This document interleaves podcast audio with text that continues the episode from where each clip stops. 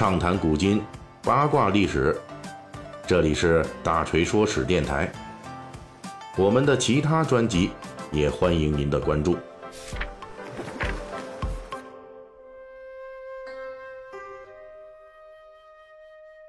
哎，大家好，今天是二月十一号，周一哈。那么对于很多的咱们的朋友来说呢，春节假期就要结束了，咱们要上班了。那既然这假期结束了呢，这班还得上啊，是不是？每周一期的咱们这《三国演义》细节解密还要照常更新。这里呢，大锤呢还是得先给大家拜个年，因为呢，咱们在正月里边哈，咱们其实都是过年，哎，这气氛一直是很那个浓厚的。那么呢，这一块我就祝大家新年新气象。我跟您一样，咱们所有的努力都是为了让咱们的生活越来越好。《三国演义》最近啊，一直是聊这公孙瓒，就是咱们幽州的重要的这割据军阀啊，著名的狠人。他以庶子的身份一路玩命，终于拉起了一支幽州边境五人集团，成为这地界上最能打的势力。但是就在他势力崛起的同时，他呢也因为整个集团都举着反对豪强世袭、主张个人奋斗的旗子，因此也彻底得罪了幽州地方的豪强大族。双方的持续冲突也贯彻了公孙瓒事业兴亡的始终。上一期的结尾呢，我们就提到公孙瓒倚仗自己集团的这五人都是边境战争中百炼成钢的精锐部队，因此一度凭借武力，还真把这个幽州地面上那些有兵有粮的世家大族啊给压制住了，都给收拾老实了。但是与此同时呢，他的称霸事业仍旧无可挽回地走向了衰退。而且跟其他武将型的诸侯败亡不大一样，公孙瓒的衰败还真不是因为其不懂理政。其实历史上的公孙瓒啊，并不完全是一个只会舞刀弄枪的武夫，他也有自己的政治和人事布置，甚至呢，他还搞过屯田来补足军事物资，比曹操历史上的屯田还要早些。这说明公孙瓒恢复和发展幽州是有自己的想法的。他的败亡呢，直接原因就在于。公孙瓒的精锐部队啊，实际有一个无法弥补的缺陷，这个缺陷就是公孙瓒的精兵来源决定了他的部队的战斗力是有限的。我国古代虽然有职业军人，但是没有职业军校，因此军事技能和经验不是靠教学传承的，而是靠平时的生活来进行淬火磨练。因此，我国古代呢，经常有所谓的精兵产地。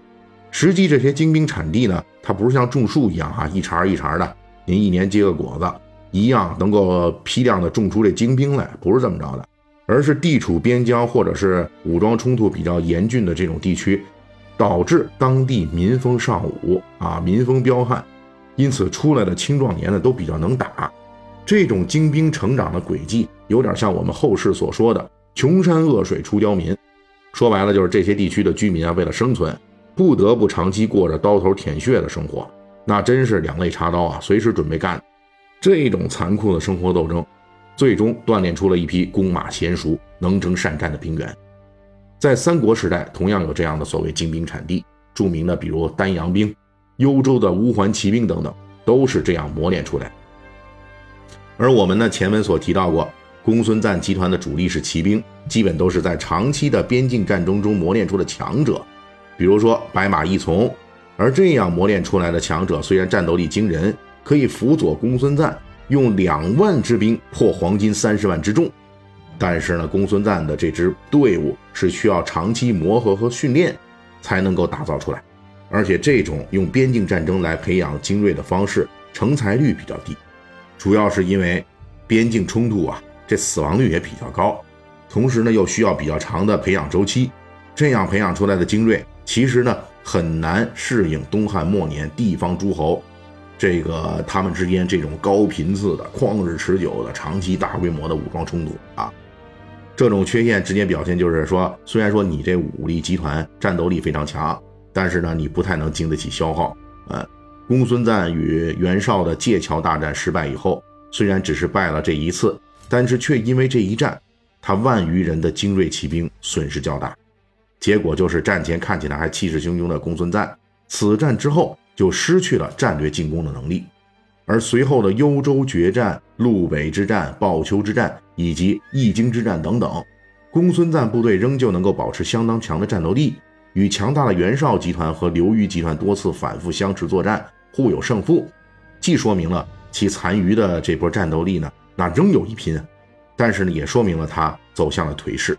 精兵损失掉了，那是很难快速补充的。而公孙瓒的对手们呢，要么这刘虞啊，他号召幽州地方豪强大族们联合武装；要么呢，就是这个累世豪门的这个袁绍。公孙瓒的这些敌人啊，最不缺的就是组织能力和和这个补充能力。具体说，某一次作战，